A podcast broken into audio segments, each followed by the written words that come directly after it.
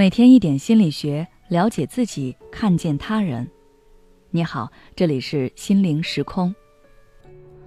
今天想跟大家分享的是职场人际交往上级，和同事关系再好，也不能透露这几个小秘密。前几天，一个听友在后台留言说，他被迫辞职了。听到被迫辞职，想必大家和我一样疑惑：辞职就辞职，怎么是被迫辞职呢？事情是这样的，那位听友刚参加工作，不是很适应职场的生活，感觉压力有些大。前几天，听友下班回家和同事拼车回家的路上，聊到了工作压力的问题。听友发牢骚说，感觉自己可能坚持不了多久。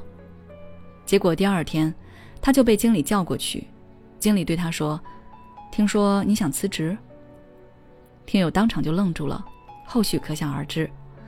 他感觉在公司继续待下去很尴尬，就主动离职了。这样的情况，想必大家在职场上早就见怪不怪。很多刚入社会的年轻人，因为人际经验缺乏，对职场的理解力和判断力不够，稀里糊涂的就把自己推到了职场窘境中。今天呢，我就来分享一些职场的心理学知识，希望能够给予大家一些帮助。第一。岗位的升迁变动在确定之前不要说。我朋友就曾经吃过这方面的亏。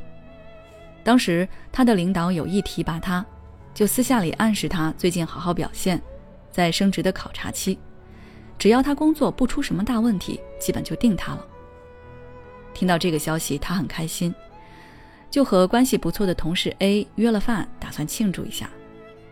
然而在吃饭的时候，他没有忍住，把这个消息分享给了 A。然而 A 听到了这个消息后，表面为我的朋友开心，其实内心非常不平衡，就把这个消息告诉了另外一个和我朋友不对付的同事 B。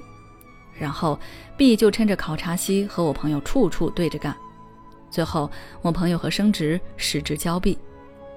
所以，如果我们得知自己的岗位可能会升迁调动，一定要记住，在官宣落定之前，不要告诉任何人，因为你不知道会不会有变数。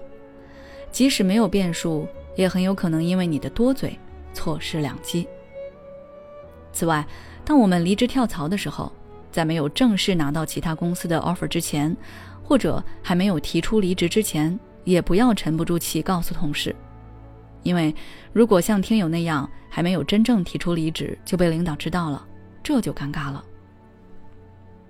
第二，不要和同事评价公司的制度和领导。